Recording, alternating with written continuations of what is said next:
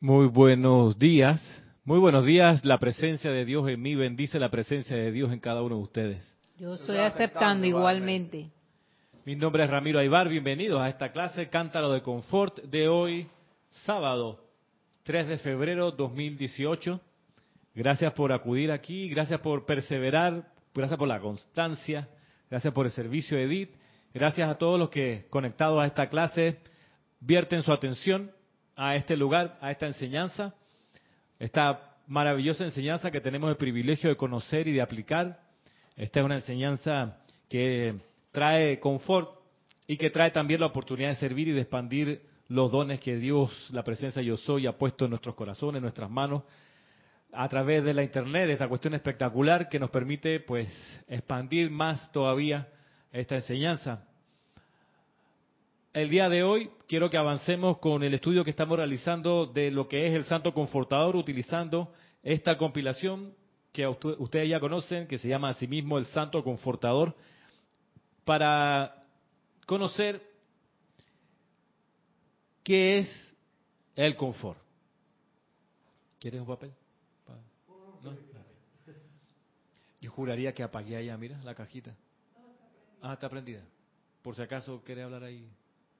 Okay. Está bien, retomando acá, perdón por la, la, interrupción. Estamos en este libro, El Santo Confortador, y vamos a conocer, a adentrarnos en las definiciones de confort, que hasta ahora creo que hemos hablado pues superficialmente de qué se trata, confort. Y para eso vamos a utilizar aquí el capítulo que se llama asimismo definiciones de confort en la página 153. Aquí hay varios discursos donde el Mahacho Han nos dice el confort divino que es, de qué se trata, cuál es su alcance, cuáles son sus manifestaciones y demás.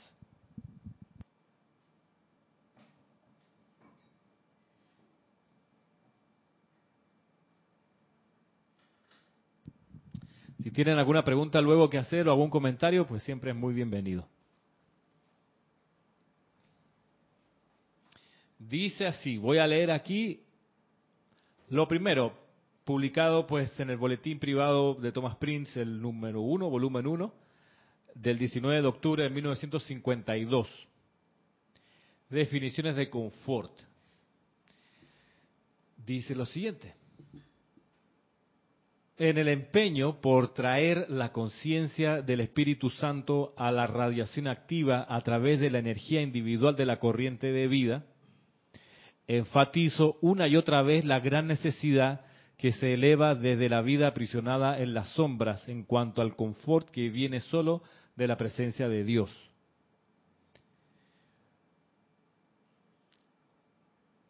Confort viene una primera definición Confort no es la aprobación negativa de patrones imperfectos de pensamiento, sentimiento y acción.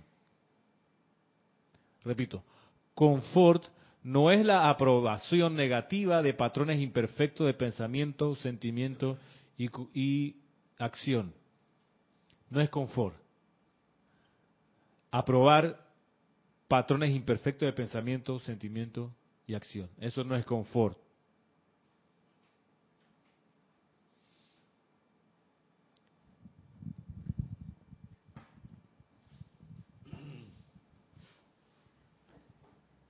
Un ejemplo diría yo de, de, esa, podría ser la, la, típica frase, el oro viejo nunca da la pata. O sea, él es así y hay que aceptarlo así porque mira que ya tú lo conoces de, ese es tu abuelo, tú lo conoces de hace tiempo. Él es así. ¿Ya qué vamos a hacer con él? Eso no es confort. Esta interpretación de confort, o usando una creencia equivocada de lo que es confort, mucha gente hace la vista gorda. Y hace la vista gorda ante otras personas, ante lugares, ante cosas, y dice, para no traer desconfort, mejor no le digo nada. Mejor la dejo pasar para no traer desconfort. Y así hay familias que crían a hijos que son antisociales, porque para el que el hijo no se sienta maltratado, nunca lo corrigen. Entonces crecen como niños salvajes, llegan a un colegio y destrampan los salones, son insolentes, no respetan los bienes de los compañeros, porque nadie le ha corregido eso. Entonces, esa es una interpretación errada de la humanidad de que el confort es dejarle pasar las marrumancias a alguien, a algo. Hemos, hemos, eh, eh, hablado muchas veces aquí de la situación donde uno tiene que hablar por ley, que es cuando tiene un hijo menor de edad, un empleado o un discípulo, ahí sí ahí tienes que hablar. Y vamos a ver por qué ese hablar y meterte ahí sí es confort. Y el no meterse y no hablar en esos contextos es un gran desconfort por las consecuencias que trae. Entonces ya entendí a lo que se refiere. Es el, típico caso también que, que tú tienes a tu hija y es día de semana de ir al colegio y sabes que está porque se acostó el día anterior un poquito tarde, la vas a dejar dormir más a, a sabiendas que eso va a ocasionar que llegue tarde a la escuela, porque vas a, vas a ocasionarle un desconfort al despertarla porque porque se, mira que se acostó muy tarde. Pero tiene así, mil ejemplos de malentendido confort. Comienza el Mahachohan, esta es la primera definición que da el Mahachohan en el Puente de la Libertad. Está hablando de lo que él es. Él es el confort. Y dice, mira, el confort, para comenzar, no es la aprobación negativa de patrones imperfectos de pensamiento. Ay, niña, tú sigues pensando así, que todos los hombres son unos salvajes. Sí, sí, sí. todos los hombres son, ¿cómo se llama? Eh, unos mujeriegos, excepto tu papá. Sigue pensando así, que todos los políticos son corruptos. Dale, no te preocupes, sigue pensando. Patrones imperfectos. Entonces, ajá. No, digo, cuando te da este ejemplo me da la impresión de que esa... ¿Está para arriba o para abajo? Pégate el micrófono. Eh, dando, eh, escuchando ese consejo que nos está dando, no es consejo, sino pues lo que pasa es que esa madre pienso yo que cuando ella dice así, ah, no, que los hombres y los hombres, es porque como ella pasó algo parecido, ella piensa que la, la hija puede pasar eso y en vez de ayudarla a ver las cosas diferentes, lo que hace es ahondar en esa, eh, ¿cómo decir? este En esa negatividad. Sí, a veces nada más está repitiendo lo que alguien le dijo. Para los que vimos la película Coco, si no la han visto, corran a verla. Recomiendo totalmente esa película. Tú la viste, ¿verdad? Todos la vimos aquí, ¿no? Yo no. Maritza no la ha visto todavía, Maritza. Coco. Creo que incluso hay todavía salas que la están dando del éxito que ha tenido. Solo en Multiplaza va quedando. Pero bueno, es una película donde se muestra a un niño que quiere ser músico y no lo dejan en su familia porque se ha venido repitiendo generación tras generación una animadversión contra los músicos por una experiencia traumática en su momento. Pero entonces el niño quería ser músico. Y es, para que no haya desconfort, le, le, matan el talento. Le impiden ser músico, usted tiene que ser zapatero. Vamos acá, confort no es la aprobación negativa de patrones imperfectos de pensamiento, sentimiento y acción. Acá comenta Adriana Sarina desde Hannover, Alemania. Dios los bendice. Igualmente. Bendiciones. Otro ejemplo sería cuando le decimos a alguien que está desesperado, y bueno, ¿qué vas a hacer? Tienes que aceptar la situación como es. Tantas cosas, ¿no? En vez de decirle, ven, vamos a orar juntos, ponte ahí. esa sería una manifestación de confort. Ven aquí, vamos los dos a hacer una aplicación.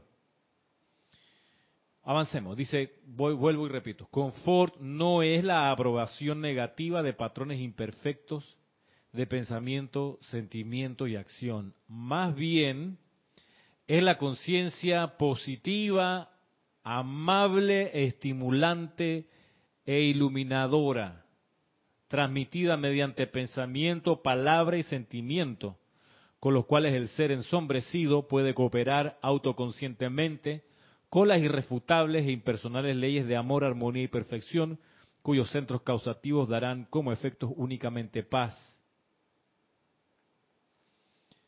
El, estado inicial que la persona no está en paz. Se viene alguien, no, yo quiero darle confort, así que le voy a decir, no te preocupes, déjalo pasar. Tienes razón. Llora tu desventura porque es verdad. Entonces, le mantienes la no paz.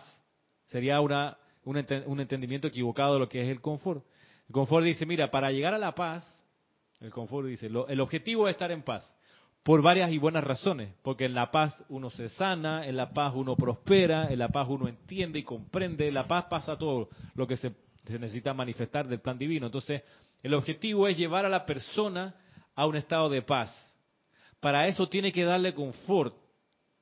Le das confort no diciendo aguántate tu desventura, tienes razón, sigue llorando, sigue quejándote. Esa no es la manera de confort. La manera de confort dice aquí es a través de una conciencia positiva, amable, no a las patadas ni a las puteadas, es amable, estimulante e iluminadora transmitida mediante pensamiento, palabra y sentimiento, con los cuales el ser ensombrecido puede cooperar autoconscientemente con las irrefutables e impersonales leyes de amor, armonía y perfección, cuyos centros causativos darán como efecto únicamente paz. O sea, ahí donde uno le ilumina y le dice, mira, la ley de causa y efecto, quiera o no, existe. Si tú, si tú sigues hablando así de los hombres, nunca vas a conseguir pareja. Si tú sigues todavía haciéndole caso a lo que dice tu mamá y tienes 45 años, nunca vas a conseguir una vida independiente, autónoma, feliz. Y así nos vamos con miles de ejemplos. Entonces, dar confort sí significa en algún momento hablar, pero con el fin de iluminar la conciencia y de algún modo transmitirle las leyes estas que son irrefutables, o sea, no hay discusión con ellas. O sea, por más que tú tires argumentos, es irrefutable. La ley de causa y efecto es irrefutable. La ley de gravedad es irrefutable. La ley de lo que piensa y siente, eso trae a la forma, es irrefutable. O sea, tú puedes escribir una biblioteca entera de argumentos en contra y no, no lo vas a poder refutar. Es así. Ya, irrefutable. La ley es irrefutable, pero también las leyes que son impersonales. O sea, no es contra ti que la ley de causa y efecto te regresa a tu energía mal calificada. ¿no? O sea, no hay saña, no hay dolo, vamos a buscarte para hacerte sufrir porque si no, la ley es impersonal, no se ocupa de si es el primer ministro de un país, si es un barrendero, si es profesor de escuela, es policía. Va la ley de causa y efecto a actuar de todos modos. Y así como tú siembras tormenta, ¿qué cosecha? Tormenta. Tempestades. Sí, pues, pues es más grande, una tormenta es cortita, una tempestad. Y hay gente que cosecha todos los, va sembrando todos los días una, una tormenta, todos los días una tormenta. Yo me, me, sobrecoge y pido perdón cuando me acuerdo de estos comentaristas políticos que desde las 6 de la mañana están tirando crítica, juicio y condenación a los medios de comunicación. No sabe, obviamente, esa persona que la ley de causa y efecto es irrefutable, e es además impersonal que en algún momento se va a tener que encontrar con esa energía retornante y a él lo van a, crucificar, así como él crucifica o ella crucifica todos los días a los políticos. En algún momento se le va a Eso es así. Entonces cuando viene la persona, voy, ay, que me crucificaron, que mira, me tiraron una puñalada por la espalda, mi amigo, no lo vi venir, y el otro que me tiene la vida cuadrito, porque etcétera. Entonces tú le dices, en vez de decirle, hombre, qué terrible, ay, ya cuánto lo siento, pobre de ti. En vez de decirle así, tú le ilustras de algún modo y que, hermano, tú no sabías que lo que uno siembra eso cosecha, ¿no lo dijo Jesús en los evangelios? No, porque esa es la parábola, no, eso es contigo, o sea, la vida es así, hermano. ¿Tú crees que esto iba, iba a quedar gratis? No, eso tiene sus consecuencias. Ahí, ante la ignorancia de esas personas, de esos hermanos, lo que corresponde es decir, Padre, perdónalos porque no saben lo que hacen donde uno de vuelta otra vez concibe la, comprensión de que todos somos uno y entonces uno pide perdón. Padre, amada presencia, yo soy invoco la ley del perdón por ese error que estoy viendo allí. Envuelve a esta persona en la llama violeta transmutadora. Por un lado. Y por otro lado, cuando uno, para reconocer la ley del uno, cuando uno va a criticar, juzgar y condenar, y a veces se sale, y uno lo va y lo dice, lo piensa y lo siente. Recordar lo que veíamos acá en un documental, que cuando uno dice eso, tiene que terminar, recordar, terminar la frase con tres palabras. ¿Se acuerdan? El tipo ese, llama a Vileta con lo que voy a decir, el tipo ese es un imbécil, tal como yo. ¿Se acuerdan?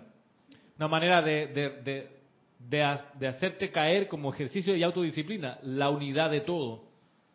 Porque cuando tú dices que el tipo es un imbécil, eres tú mismo viéndote allá. Y eso te refrena. Te va, te va, espérate, espérate, espérate. Como que yo estoy, no, que son todos unos corruptos, coma, tal como yo. Y qué difícil. Y entonces ahí trágate tus palabras, hermano, claro. Ahí, o sea, la mierda. Está buena esa, esa, esa práctica. Sí, hombre. Todo el excremento que tiras para allá, te lo empiezas a comer. Esa mujer lo que es, esa, esa mujer, yo no soy mujer, ¿no? Pero en el caso, como muchas mujeres hablan, ya, esa mujer lo que es una zorra, es una perra. Tal como yo. Porque ellas sí son las santas, Padre. Ah, perdónalas porque no saben lo que hacen. Hay un dicho aquí en Panamá que siempre he escuchado. El que escupe para arriba, le cae la saliva. Le cae la saliva. Si mea para el cielo, te llueve miau. Algo así el dicho, ¿no? Pero a uno se le olvida.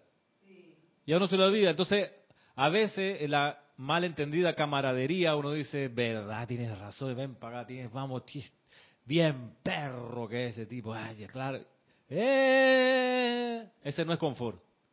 El confort es, hermano, ya no hables así, loco. No hables así. Ahí donde yo laboro, gracias.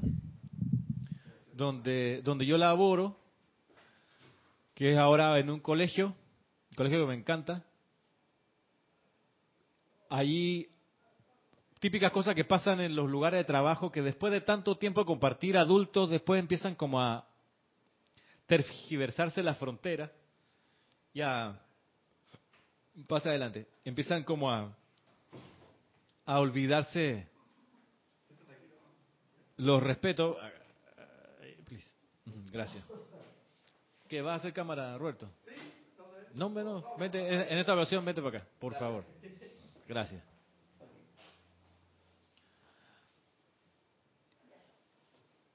decía que,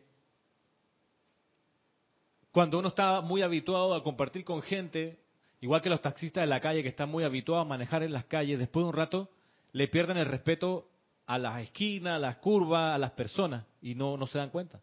Eh, van como echados para atrás manejando su taxi y, ya le tienen medida la distancia y no se chocan, van como Uh, como con vaselina, pasan al ladito, raspandito, ellos ni se, ni se, ni palpitan más rápido su corazón. Los demás estamos así como a la expectativa de que mira el taxista, pero ellos, porque después de tanto andar como que le van perdiendo el miedo.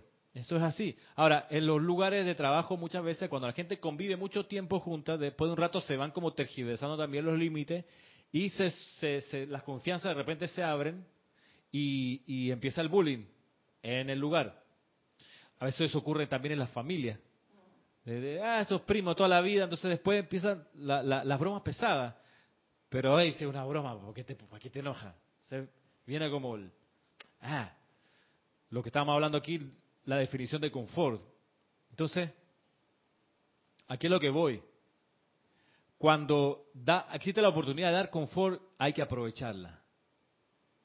Decíamos otra vez le voy a explicar por qué creo que es importante aprovechar la oportunidad. Dice, vamos de nuevo. El Mahacho Han, confort no es la aprobación negativa de patrones imperfectos de pensamiento, sentimiento y acción. Se resume en la, expresión, déjalo así, coma, no hagas olas. Mal de muchos, consuelo de tontos. Sí, déjalo, déjalo así. Hay un problema. Claro, cuando uno tiene problema cerquita, uno a veces hace, hace, hace lo que tiene que hacer. Eh, sería insensato que si el auto te está sonando raro, tomara uno la actitud de que, ah, déjalo así, se va a arreglar solo. Sí, claro, se va a arreglar solo el día que te lo agarra la grúa y te lo lleva al taller, porque se te quedó tirado a la mitad. No, ese ruidito yo ya me acostumbré. Te acostumbraste, pero lo que estaba haciendo es que se está moliendo un mecanismo interno del motor y ese ya me acostumbré, de repente son auto nuevo, hermano. Porque ahí quedó tu chatarra. Ay, es que no, no, nunca pensé que eso iba a agarrar tanto. Ahí está, ¿cuánto lo siento? Bótalo, véndelo partes. Yo hubiera sabido. Esa es la actitud de él, déjalo pasar. Estás filmando una película, como muchas veces nos pasó acá, la toma quedó, quedó más o menos, y, y ahí Jorge nos decía, vamos de nuevo, vamos a filmar de nuevo. La actitud de déjalo así es la del mediocre, la del que no le gusta la perfección. Entonces, eso no es confort, recordemos. Voy, Marisa. Confort no es la aprobación negativa de patrones imperfectos de pensamiento, sentimiento y acción. Confort, una presencia confortadora no es la persona que está en la actitud de, ay, no importa, me lo aguanto. No, no, no, no, no. No, no, no, no, no. Esa no es la presencia confortadora. No es el me lo aguanto, no es el déjalo así, no es el no hagas olas. Tampoco es el, ajá, va tu tormenta para allá, te lo voy a restregar. Tampoco es eso. ¿Qué es confort? Dice aquí, es la conciencia positiva, amable, estimulante e iluminadora transmitida mediante pensamiento, palabra y sentimiento, con los cuales el ser ensombrecido puede cooperar autoconscientemente con las irrefutables e impersonales leyes de amor, armonía y perfección, cuyos centros causativos darán como efecto únicamente paz. No es pasa para acá tu carro, un pedazo de imbécil, yo lo arreglo. No, no. Este ayudo, vamos a ver cómo necesita mecánico. Yo tengo uno buenísimo, ve, aquí está el teléfono. No sabe dónde queda, te mando el mapa, hey, por WhatsApp, a la orden, lo que sea, te ayudo. Esa es la presencia confortadora. Marisa primero y después. Pegadita al micrófono. Porque si estoy pegada.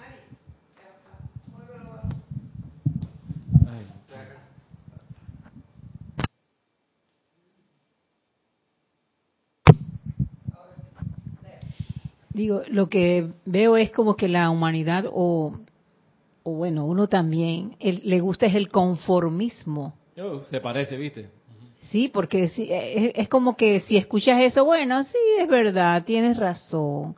Y ahí te vas quedando con ese conformismo o conformidad. Digamos que uno la comodidad de la Sí, pues, porque bueno, ya me comprendieron y ya me dijeron, bueno, yo voy a hacer así como tú dices. Y esa es la situación en la cual por eso no vemos, no vemos más allá de, esta situación. Y uno se queda en la comodidad, pero no en el confort. Recordemos que finalmente el confort nos lleva a un estado de paz. Entonces, y, y eso, ¿por qué uno se aguanta los ruidos en el carro y no hace nada? Porque los sentidos como se empiezan a embotar. De tanto acostumbrarse al ruidito, a la lucecita roja en el tablero, el sentido se embota. Es como cuando uno escucha música de un tipo todo el tiempo, después un rato ya no la estás escuchando. Cuando uno se da cuenta, cuando cambia de estilo de música, o apaga la música y escucha el auto, o, estás leyendo algo tres horas, llevas dos horas sin poner atención, estás pasando las páginas. O sea, para poder concentrarte, uno necesita pop, pop, el cambio de actividad. Por eso existen los recreos. De hecho, el tiempo eficiente de atención tiene como varios momentos. 20 minutos, 40 minutos, una hora 15. Después de allá ya viene decreciendo la eficiencia de la atención. Entonces tú quieres ser eficiente. Yo para estudiar, me pongo una alarma. A veces voy con el gusto y me va el tiempo y digo, no, no, nada que con el gusto aquí. Disciplina. Voy, pues, necesito que el estudio sea eficiente porque tengo poco tiempo para estudiar. Así que me voy y me pongo la alarma 40 minutos suena la alarma, por donde vaya, voy parando.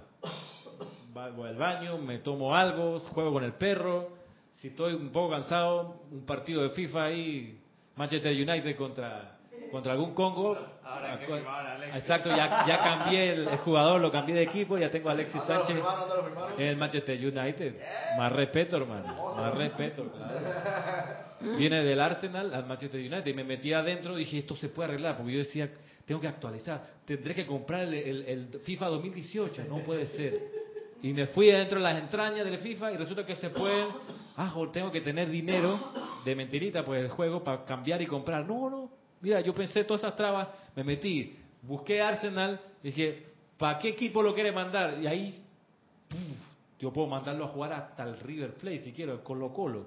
No, no, yo sé que lo cambiaron al Manchester United. Entonces lo tiré al Manchester United, lo hice por dentro. Fui a jugar y me lo ponían en la banca. Hubiera un recién, recién incorporación. Entonces, dije, no, pues no me sirve. Entonces uno va al, al, al, patrón de las alineaciones y tú dices, voy a mover esta banca. Además me di cuenta que hay algunos jugadores que ya no están. Entonces voy poniendo, Lukaku lo contrataron en junio pasado por ahí, que este, o no, quizás más para acá, este es un nuevo jugador que es el 9 que tienen, tipo monstruoso, que, mete goles hasta, hasta soñando el tipo. Y él ya armé de vuelta el equipo. Entonces ahí hago mi break, hago esas vueltas y después se acabó el recreo, sentarse otra vez a estudiar. Si uno quiere la cosa que funcione. Entonces, volviendo acá, vamos con, con Eddie primero. Elizabeth Alcaíno desde New York dice, Dios los bendice a todos hermanos. Bendiciones. Ramiro, qué bueno traes este tema del confort. Resulta que mi hermano desencarnó de repente, que en medio del alboroto que trae esa situación a la familia, yo pensé cómo dar confort. La respuesta vino cuando le recordé a mi familia que él quería irse. Quería irse ya porque el doctor le diagnosticó una apariencia, donde necesitaba una dieta específica y un cambio de vida producto de un preinfarto. Pero él no quiso hacer caso y se fue feliz porque hizo todo lo que quiso mientras estuvo aquí en este plano. Sentí que hacerle ver a mi familia eso les trajo confort y te cuento, mi mamá nunca más lloró por su partida y mis hermanos, gracias a la presencia y a las enseñanzas, por esa oportunidad de poner en práctica el confort. Qué bueno, me alegro, Elizabeth. Ahí estamos. El, el no confort hubiera sido plegarse al llanto y sufrimiento de la familia, con la actitud de que tiene razón, este, resignémonos, etcétera. Si se hubiera cuidado, o sea, viene, viene entonces juicio, crítica, condenación ante un ausente, o sea, ya la deuda kármica ahí pica y se extiende. Así que bueno que pudiste, como dice acá el Mahacho Han, confort, bueno, es la conciencia positiva, amable, porque no es a los gritos ni a los regaños, es amable, estimulante e iluminadora, transmitida mediante pensamiento, palabra y sentimiento, porque te tienes que sentir también. No, que yo ya les dije, Ramiro. No, pero ¿cómo te sentías mientras se lo decías? Hay que, es re importante cultivar el sentimiento apropiado. El sentimiento aquí tendría que ser de estímulo, de amabilidad, que sientan que lo que estás diciendo es con amor.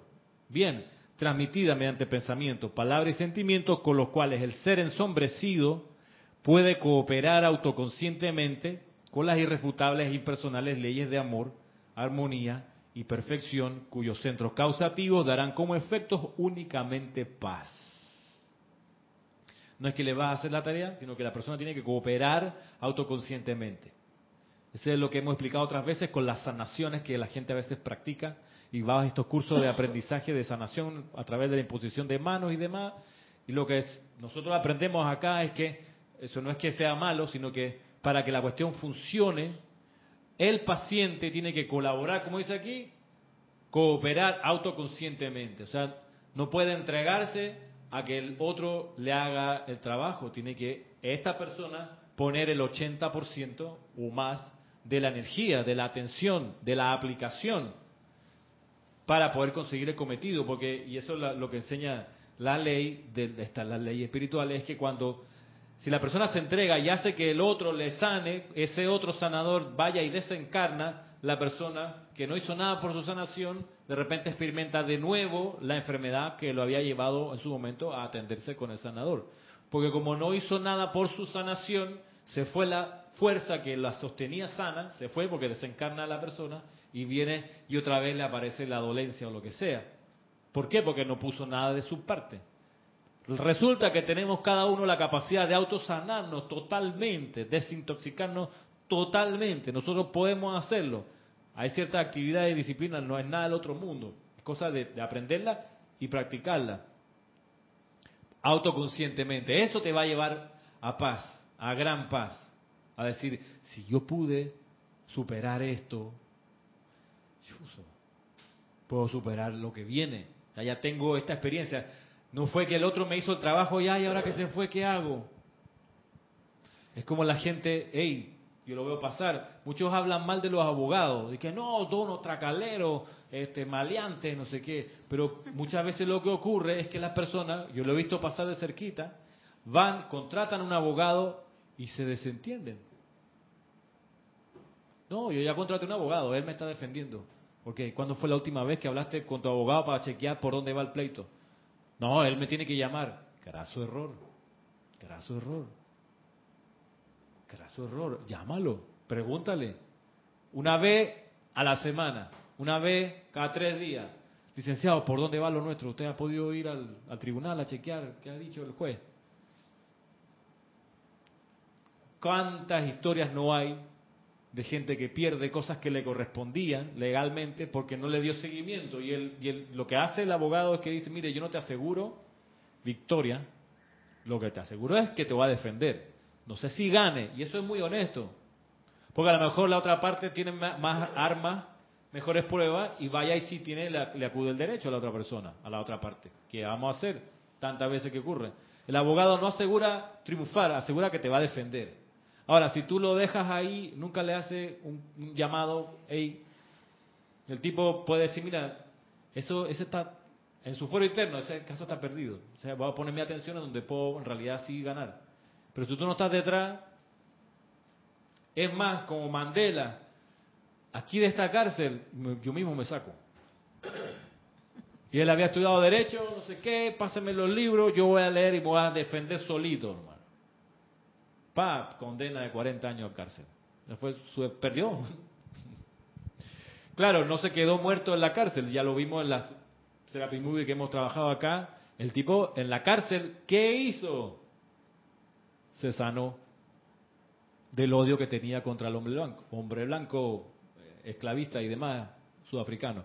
Se sanó, lo amó, lo comprendió, aprendió su deporte, su idioma, su poesía, y él se dio cuenta, lo que nosotros de a poco estamos aprendiendo acá, la ley del uno. ¿Sabes qué?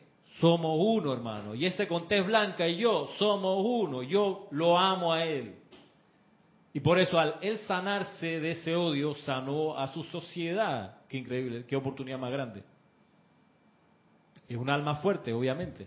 No es un ser que reencarnó la primera vez en esta vuelta. Tiene que tener un recorrido para atrás hasta aquí consistente de aprendizaje, de aprendizaje, ensayo y error, ensayo y error, hasta que en una situación como esta, su plan divino lo, su plan divino lo arrincona en una celda a ser condenado por terrorismo y estar en trabajo forzado en cantidad de años. Y en esa ecuación él dice, escojo amar. ¿Sabe qué? Escojo comprender a mi, entre comillas, enemigo. Y ahí se da cuenta que son uno. Por eso hemos aprendido acá Tú ves el error de alguien, de un político, de un artista, lo que sea, de un familiar, tú invocas la ley del perdón por él, porque en realidad eres tú ahí a través de él. Y tú dices, ¿cómo se invoca la ley del perdón?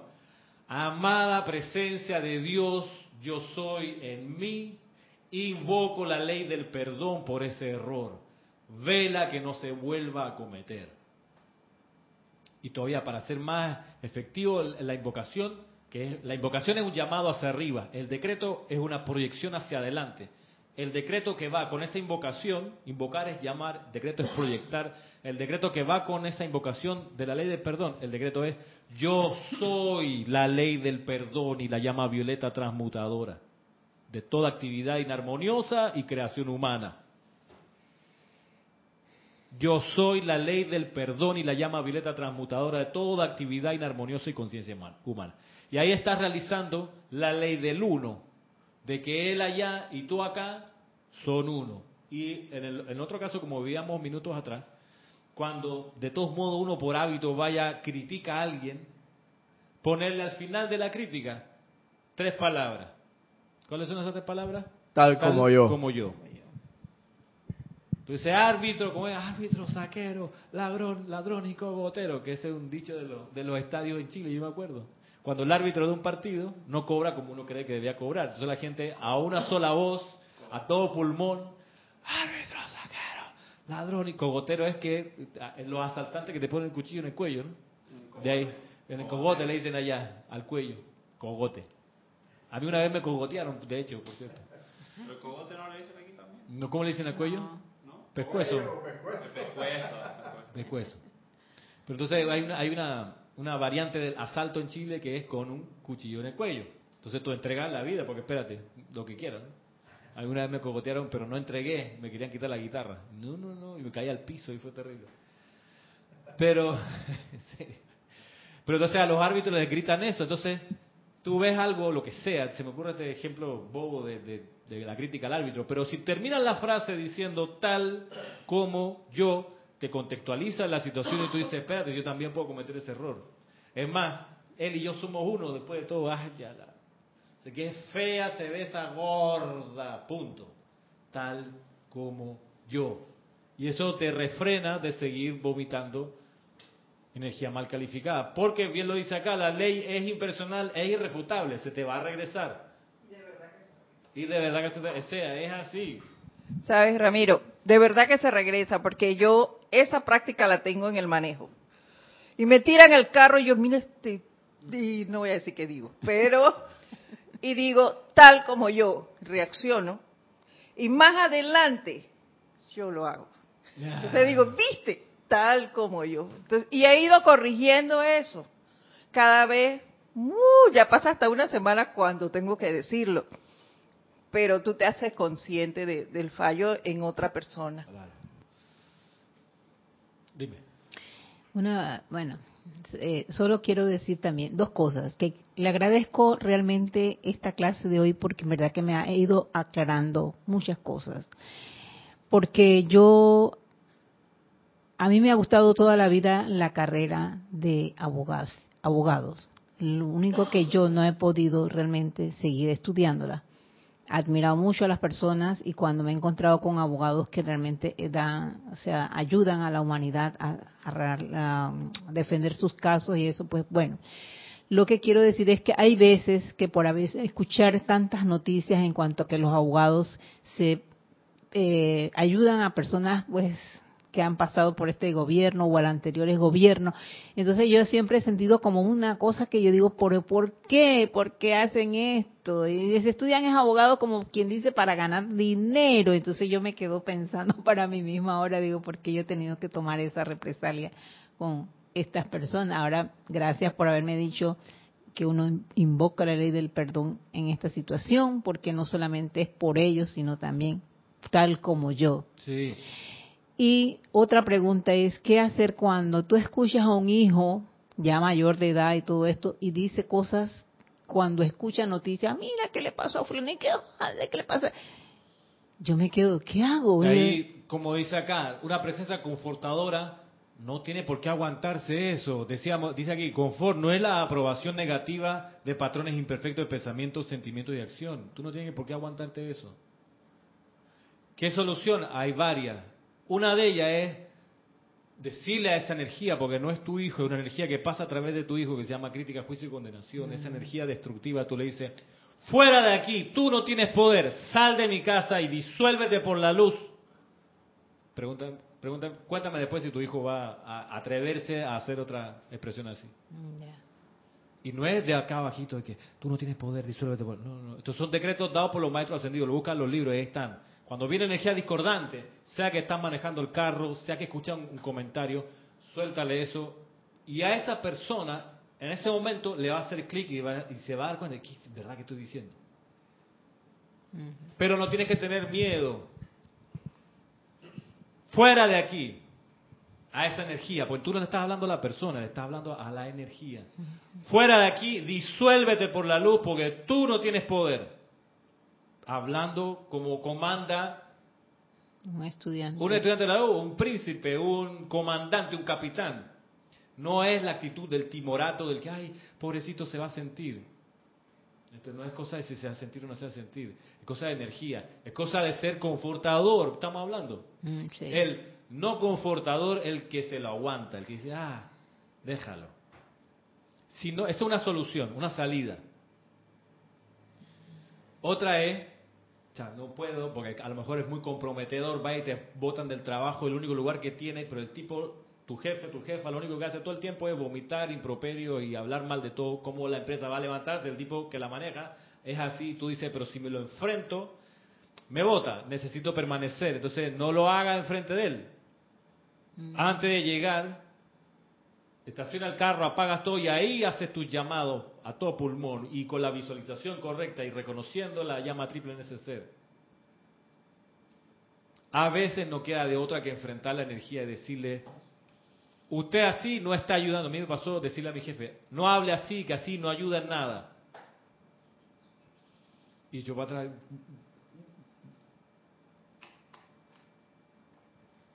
¿qué más? Eh, me llama mucho, me hace mucho sentido la persona, la presencia confortadora en, una oficina, que es la, la, y lo he vivido en carne propia, la persona que a cada, a cada problema le busca una solución. Y una solución, ven acá, tranquilo. Eh, puede ser el problema más grande o más pequeño, entre comillas, problema al fin y al cabo. Pero tú sabes que esa persona de una otra forma porque ya la conoces. Y es tan confortable porque el problema es, entre comillas, tuyo. Tranquilo, vamos a llamar a fulanito de tal, vamos a contactar a fulanito de tal, no sé qué, ta, ta, ta, ta. Y tú sientes un confort enorme, una paz, y tú sientes que ya el problema está solucionado. A cambio de aquella otra persona que en vez de buscar solución, lo que busca es más problemas y te complica más, y te complica más el asunto que ya de por sí tú lo sientes complicado, ¿no? Eso no hay confort ahí por ningún lado. No, y, uno no sabe, cuando uno está criticando y quejándose, no sabe lo desagradable que es para, para los demás. Eso. En estos días, conversando con un, con un colega en el colegio, él viene, de haber estado trabajando en una universidad. Entonces, viene, venía, no me quedó más que sentarme con él a almorzar. estaba el salón de comedor vacío, él en una mesa yo llego a comer y hubiera sido bien descortés sentarme por acá. ¿Sabe qué? Vamos a sentar con él. Ya. Se hace mucho, ¿verdad? Cualquiera va y se sienta en la otra mesa porque yo no lo conozco y no, no me siento con él. Además es cierto, él está, lo contrataron recién, entonces yo me siento con él. Y empieza. Ah, entonces viene y dice, sí, porque es la universidad, ahí pagan unos salarios miserables, yo no entiendo cómo la gente... La gente no puede vivir de ser profesor universitario, yo por eso no, me metí más ahí, porque, bueno, no sé qué... Presencia confortadora, mal entendida, hubiese sido la opción de, bueno, me callo o cambio de tema. Sería una, una mal entender el confort en ese momento. No le di instrucción porque no es mi discípulo. No le di, no, o sea, no le, no le expliqué la ley, pero sí le dije lo siguiente, mira, ¿sabe qué? Lo que yo he visto, y efectivamente tiene razón, les pagan poquito en Panamá a los profesores universitarios, salvo los profesores de la Universidad de Panamá. Pero los de las universidades privadas, que la, la matrícula es cara, a esos profesores en realidad les pagan poco. Les pagan para pagar, si acaso, la gasolina y un poquito más. Entonces tú dices, ¿cómo alguien así puede vivir de profesor universitario? La respuesta, no viven de profesor universitario, de esa tarea. Ellos van y dan clase porque quieren, hermano, porque quieren. Y no en uno, no una sola universidad, sino en varias, para poder... Sí. exacto. A veces recorre la ciudad eh, dando clases en distintos lugares, pero aún así, por más que den clases en tres universidades, la UMA, la Latina y en la UIP, no hacen un salario. No le ¿En serio que no? Ni para la letra del carro. Entonces, ¿qué es lo que, qué, ¿cuál es la conclusión? Lo hacen, siguen siendo profesores universitarios porque le encanta esa vaina, le gusta estar hablando de su tema y a tener estudiantes. Anoche yo tuve una clase que terminó a las 10 y cuarto de la noche. Y el profesor empezó la clase a las 8 y 20. Llevaba dos horas hablando, dando una super clase del sistema penal acusatorio, que es la materia Derecho penal, eh, eh, derecho procesal penal 1. El tipo hablando su cuento porque él es abogado, defensor público y, trabaja en el sistema. Entonces cuando va a la clase él vuelca su experiencia y sí que mira que aquí lo que dice el código procesal, el juez de garantía hace esto y lo otro, el tipo echando su cuento porque les encanta. Es más, sé que hay una universidad en Argentina, creo que en la Universidad de Buenos Aires me podrán rebatir los argentinos que estén conectados ahorita,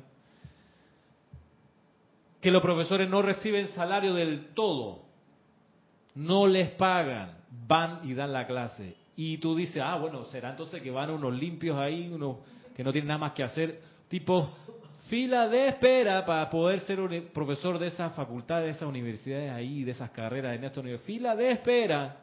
Me pasas un examen de suficiencia, me demuestra que tú eres puta, un escritor de estos artículos, no sé qué, que tienes tanta experiencia como profesional. O sea, no es cualquier chambón que se va a parar a dar clase en nuestra universidad. Para comenzar, no te vamos a pagar. O sea, tú vas a venir acá porque tu vida es dar clase, tú amas esto. Yo le dije eso mismo al tipo y se quedó callado como usted. Digo, no lo había visto así, me dijo él.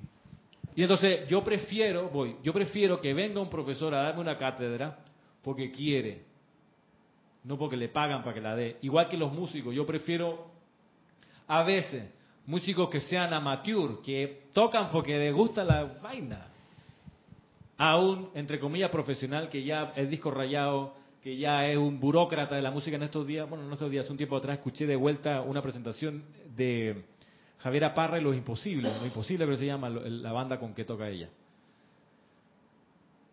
Que fome. Fome es como sin, sin gracia, aburrido. O sea, ellos tocaron su, su, su repertorio. Yo, wow. O sea, perdieron esa, ese no sé qué que tenían al principio cuando era todo más espontáneo, ya no estaban de, de, gira todo el tiempo, en lo que estaban buscando cómo se abrían paso. Claro, después de un rato la gente se va como adormeciendo, embotando y lo hacen porque pagan. Como, como decía Jorge, a veces los músicos que con los que él tocaba decían, dame mi plata para irme para el carajo. Iban a eso, al toque nada más, a conseguir su... No porque les le movía el espíritu a hacer música. Bueno, cierre paréntesis. Y no sale igual, no sale igual. Que es una de las magias de San Paoli, el director técnico argentino. Él les dice a esta superestrella, miren, ustedes son muy profesionales, lo que sea. Pero aquí conmigo tienen que jugar como si fuesen el barrio, amateur. Yo quiero futbolistas amateur. Y tienen en la plantilla a estos super descomunales deportistas actuales. Dicen, mira, para que esto funcione, te me va bajando esa nube, compadre. No, que soy fútbol futbolista, me pagan millones a la semana, está bien, pero aquí el fútbol conmigo es de amateur. Es de que tú vas a ir a correr todas las pelotas porque amas esta cuestión con locura. No aquí de media tinta, no con locura. Por eso agarró, por ejemplo, el club de la Universidad de Chile hace 5 o 6 años atrás y lo llevó a dominar América 2 3 años. ¿Por qué? Porque le transmitió ese espíritu y los tipos de esas generaciones exportaron un montón de jugadores afuera porque iban prendidos con esa con ese fulgor. ¿Por qué te ríes? ¿Tú eres hincha de la U? ¿eh? No, tú eres hincha Viste que la U contrató a, a, Cooper, hermano. Sí, a Cooper, Armando Cooper. Al panameño, sí. No va a jugar este fin de semana porque no sé qué, pero está en la plantilla, hermano. Y Cooper va al mundial por el momento, claro. Yo sigo la. Tengo que meter, pero no está la liga panameña. Ah, ahí debería salir. Y meto a Cooper en la Chile a jugar. Vamos, continuemos. Dice aquí, del Mahacho El confort, el confort, al igual que todas las demás cualidades de la deidad, es interpretado por cada hombre de acuerdo a su posición en el sendero. Para algunos, no significa más que tenderse en un lecho de comodidad liberado de la necesidad y responsabilidad de sostener la vida del cuerpo. ¿La podemos leer de nuevo? Sí, sí. El confort, al igual que todas las demás cualidades de la deidad, es interpretado por cada hombre de acuerdo a su posición en el sendero. y viene aquí un ejemplo. Para algunos, confort no significa más que tenderse en un lecho de comodidad liberado de la necesidad y responsabilidad de sostener la vida del cuerpo.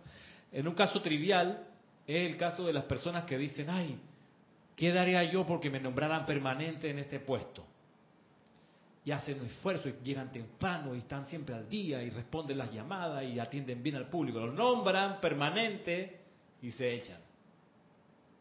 Y ya arrastran, arrastran los pies, dejan el, teléfono sonar, después contestan las cartas. Bueno, esa es una, como dice aquí, una cuestión de, una, una opción de, de la comodidad. Para algunos el, confort es, me he hecho, llegar a una situación donde puedo estar de vacaciones todo el tiempo. Esa es la comodidad. Inclusive hay gente, y en un caso más extremo, que piensa que el confort es desencarnar y salir ya de todos estos problemas. Ya, ya, ya, Sácame de aquí allá la vida. Yo no aguanto más la deuda, ni los hijos adolescentes, ni este gobierno. Prefiero desencarnar. Hay gente que se pone en ese plan.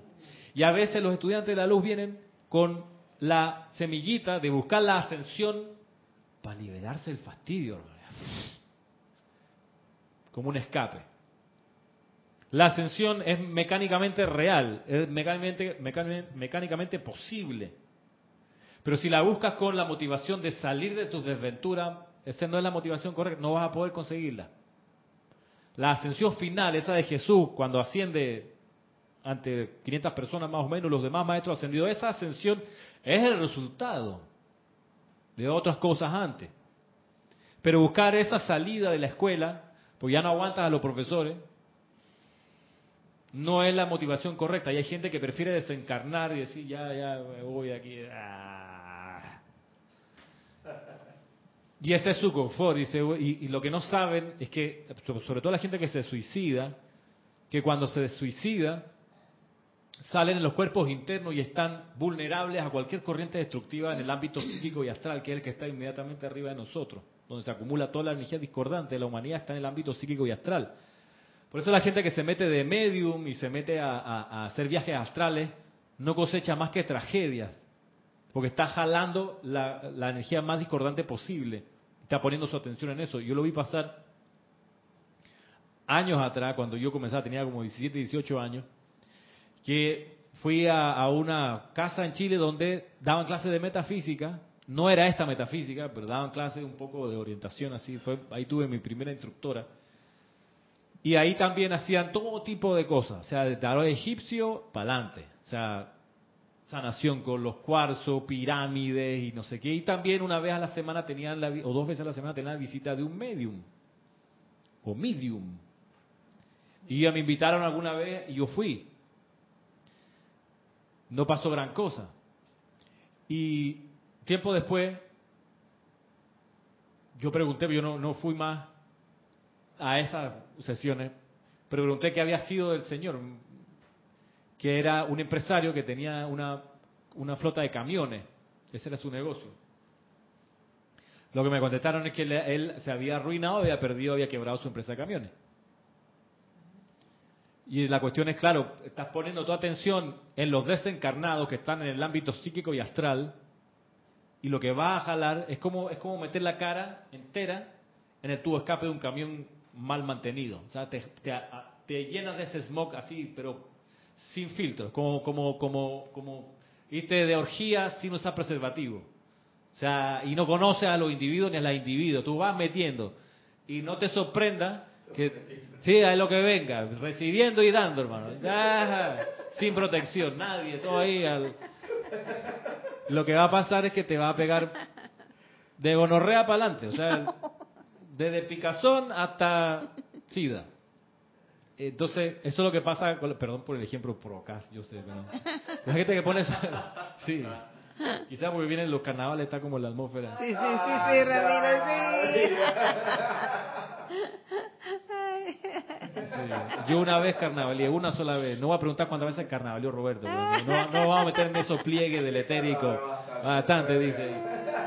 Y una vez carnavalié y fui con fines antropológicos. Científicos. Sí, a ver cómo, cómo el ser humano actúa en esa... Iba de observador. No, mentira. Pero sí, me, yo y nunca más fui, porque una cosa que me desagradó fue meterme detrás del grillo. Primero sobreviviendo al... El grillo es el, es el tractor que va adelante, va empujando. Lo digo por si alguien que está escuchando una clase. El grillo es un tractor. Están los efectos especiales otra vez. sobreviviendo a qué? Sobreviviendo al empujón de toda la gente que en una doblada de una esquina estábamos todos apretados y asfixiándonos. Entonces, de repente logré meterme detrásito del, del grillo. Cuando caigo en cuenta, tomo conciencia de que estoy caminando, o sea, mis pies yo sentía que estaban debajo del agua sea, mis tobillos estaban sumergidos en el agua. Y en ese momento reflexioné, ¿esto será agua o no será agua? fuera, dice. Agua, cerveza. Agua, meao, cerveza, vómito. Todo dije, eh, fui a la tabla, hermano. A Chitré. Chitré la tabla. Así que dije, primera y última vez. Lo veré si acaso por televisión y no, no, no lo he vuelto a ver. No me, no me interesa. O sea que ver, ver un, carnaval es como, es como ver comer. Digo, si vas, vas a ver la vaina, como ver una misa por televisión. Yo no sé, la gente lo hace. Digo, ok, cuando lo chévere es la fiesta, ¿no? Ves cómo la gente se divierte, qué gracia tiene. Esas celebraciones de Año Nuevo que transmiten por televisión. Ok, son a veces el confort, el consuelo que tienen los demás, pero yo prefiero participar. Igual que ver músicos, a mí como que, mm, ver la banda tocando ahí adelante, como ay, yo quiero estar tocando ahí, eso es lo chévere. Pásame un instrumento, ahí puedo, puedo hacer algo. En fin, volvamos acá. Confort dice, bueno, para algunos no significa más que tenderse en un lecho de comodidad, liberado de la necesidad y responsabilidad de sostener la vida en el cuerpo. Mucha gente añora la jubilación para no hacer nada no sabe que esa es la sentencia de muerte. Una persona que se jubila y deja de estar activo, se muere. Le entran los achaques, le entra una cosa y la otra, y ahora no va a trabajar, pero va a hacer los recorridos por toda la farmacia y etcétera. Esa es ahora su ocupación. o sea, por toda Exacto, sí, eso pasa. O, o, hay gente que se, se mete de alcohol, o sea, se alcoholiza porque se deprime. En fin, a veces eso la gente malinterpreta como confort, al fin del descanso. Pero bueno, dice, para otros el confort está encarnado en la presencia de un ser querido. Para aún otros se trata de una ocupación que le resulta deleitosa al talento natural del alma por la esencia del confort recibido.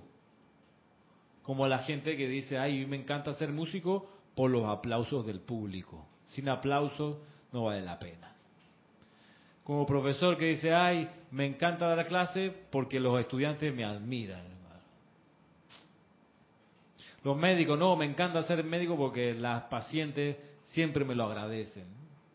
Ese es su confort de recibir, recibir, recibir, recibir.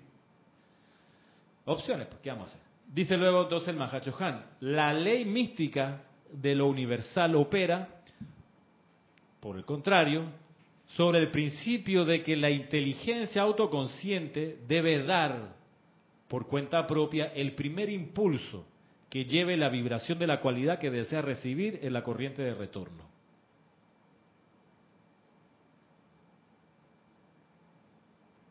Ejemplo, una sonrisa engendra otra sonrisa. Un ceño fruncido acarrea otro ceño fruncido. Un hombre debe ser amigo primero para tener un amigo. Debe ceder una respiración para recibir otra. Y entender esto te cambia la visión del universo. Tu nivel de crítica empieza a tirarse, tiende a cero. No es que de repente se desaparezca, no, tiende hacia cero tu nivel de crítica, porque tú dices, en, tanto que la ley universal es así, y yo quiero que me traten con respeto, porque ya no aguanto el bullying que me hacen, o sea, yo quiero que me respeten, voy a comenzar respetando. Solo así recibiré respeto. Eh, me pasó algo muy particular este fin de semana casual. Bueno, el evento era este fin de semana, pero eh, eh, fue algo que, que me sucedió hace un, bueno, hace ya hace un par de meses. empezó todo con la noticia de un amigo de mi papá. Hace un par de años ellos habían acordado unas vacaciones juntos pero es todo, es todo más ah, desafiante porque eh, nosotros vivimos acá y él vive allá, etcétera, etcétera, y tenía rato que no se veían, entonces ellos en algún punto acordaron en tomar unas vacaciones juntos y hacer lo que hacían cuando eran amigos, etcétera, etcétera. Y mi papá, por problemas laborales, eh, le dice, em, como una semana antes de lo que habían acordado, le dice, y sabes que no va. Por esto y por el otro. Y, mi, y bueno, el, amigo, mi papá, le saca el pergamino entero, pero nunca lo había hecho. Le dice, tú fuiste siempre así interesado por el trabajo y la cosa, ah, tú no viniste al velorio de mi papá, ah, ra, ra. Claro, mi papá se sintió mucho yo apoyaba al amigo de mi papá porque sí veía algo de verdad en eso y lo critiqué, para ser honesto. O sea, dentro de mí, a mi papá no le dije nada, pero sí lo critiqué. Y eh, eh, después de un par de y, y me mantuve con esa idea por mucho tiempo. Y hace un par de semanas, eh, bueno, hace un par de meses ya yo sabía de que este fin de semana yo cantaba en el Festival de Música Antigua. Y mi mejor, bueno, no, perdón, un muy buen amigo se casa hoy. Ajá. En Chiriquí. Y.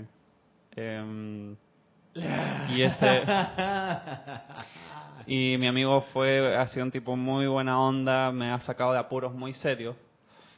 Y, y la verdad es que nunca supe, nunca puesto, porque esto yo lo sabía hace meses. Antes de que él me invitara a su boda, ya yo sabía que tenía esto porque son estos festivales que son suficientemente grandes para tú planear casi mm. que de año en año, termina tu festival y ya tú sabes el día del año siguiente cuándo va a ser. Es uno que se hace en el, en el valle. En el casco.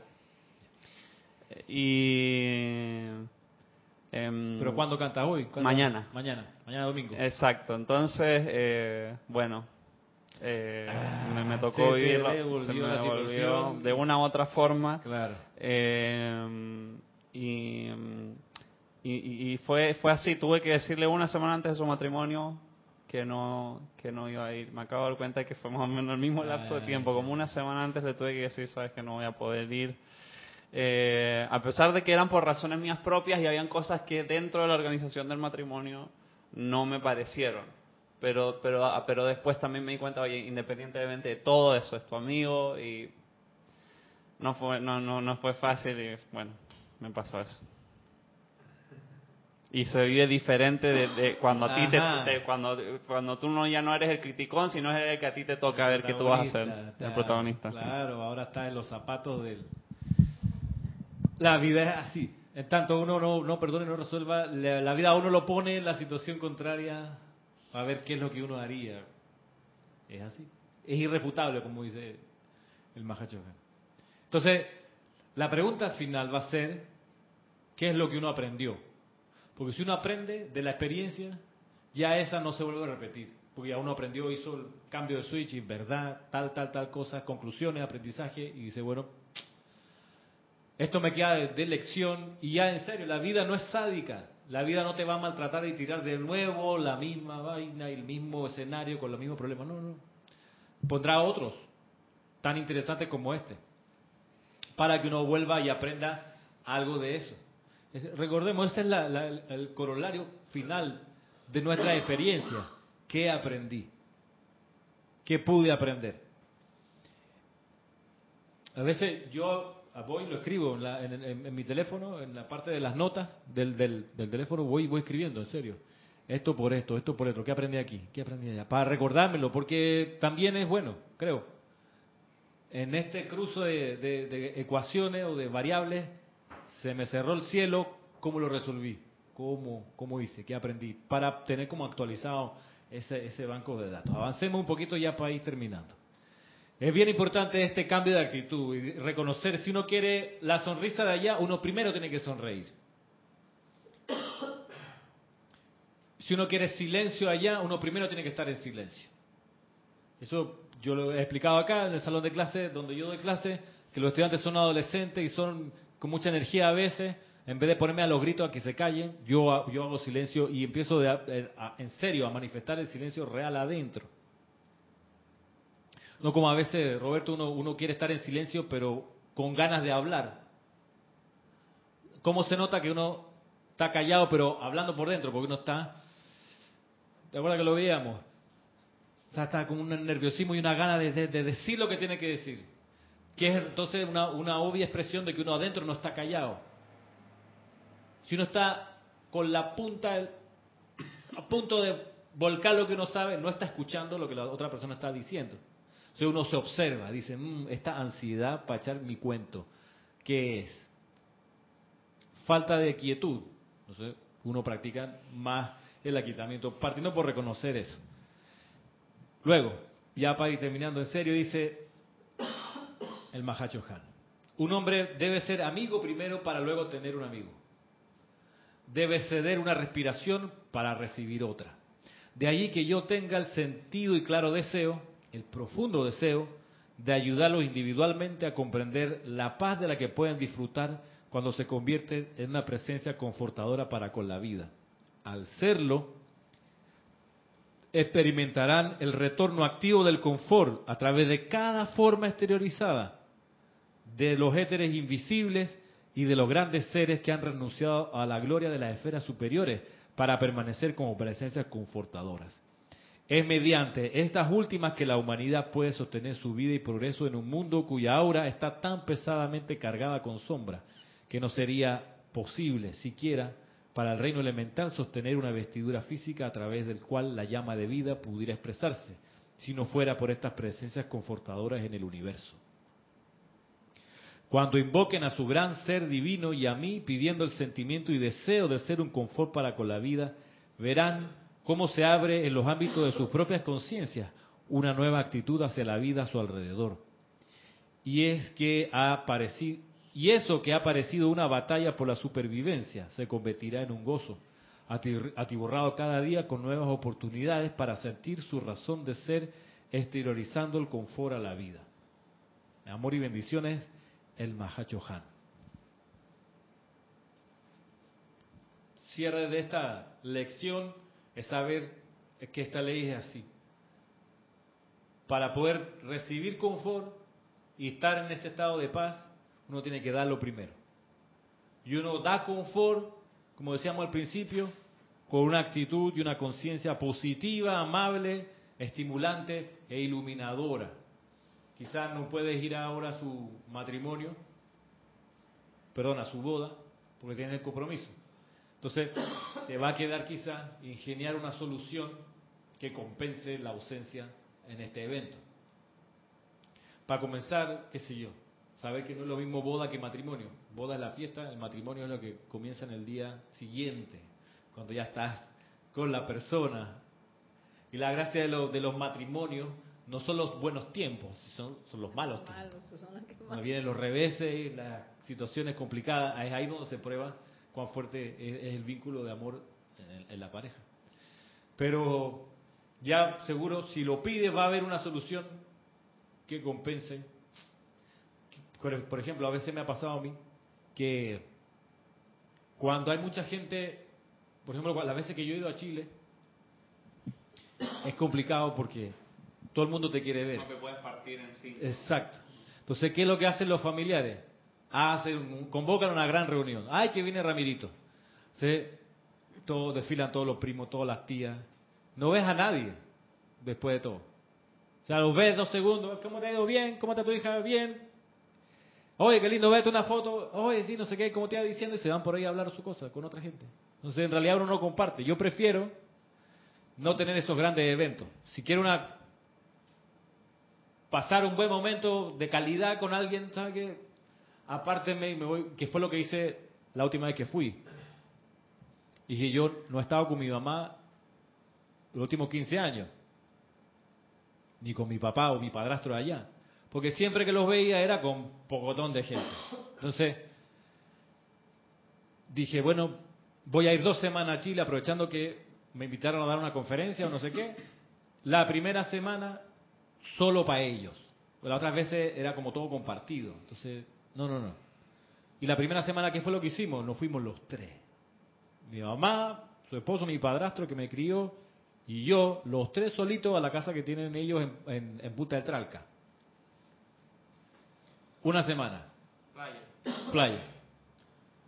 Una semana levantándonos tarde, desayunando ricos los tres, saliendo a almorzar por ahí al, al Quisco, al Garrobo, etcétera. En la tarde caminar por la playa los tres conversando. En la noche viendo películas los tres al otro día. Una semana de eso. Salimos con el corazón hinchado. O sea, felices, así. Fue como, fue en septiembre. Ya estaba todavía medio nublado en la playa, primavera en, la, valles centrales, pero todavía pues como en la playa, pero estábamos así como si hubiésemos tomado sol estirado, de tanto reírnos, de descansar, no sé qué. Esa semana, ellos vinieron a mi boda, cuando me casé hace 18 años, o más, no, 16 años. Ellos vinieron acá también con el chocolón de gente, los primos, los hermanos, los parientes de ella, de mí, no sé qué. Sí, claro.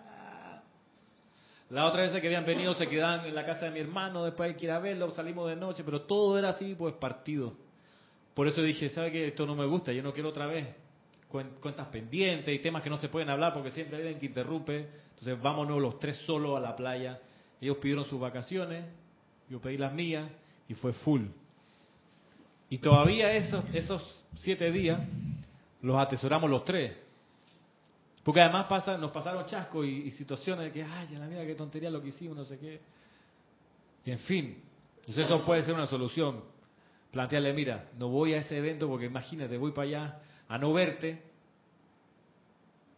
¿Qué tal si tal cosa?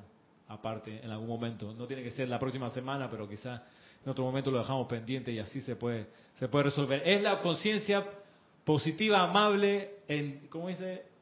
Iluminadora y estimulante.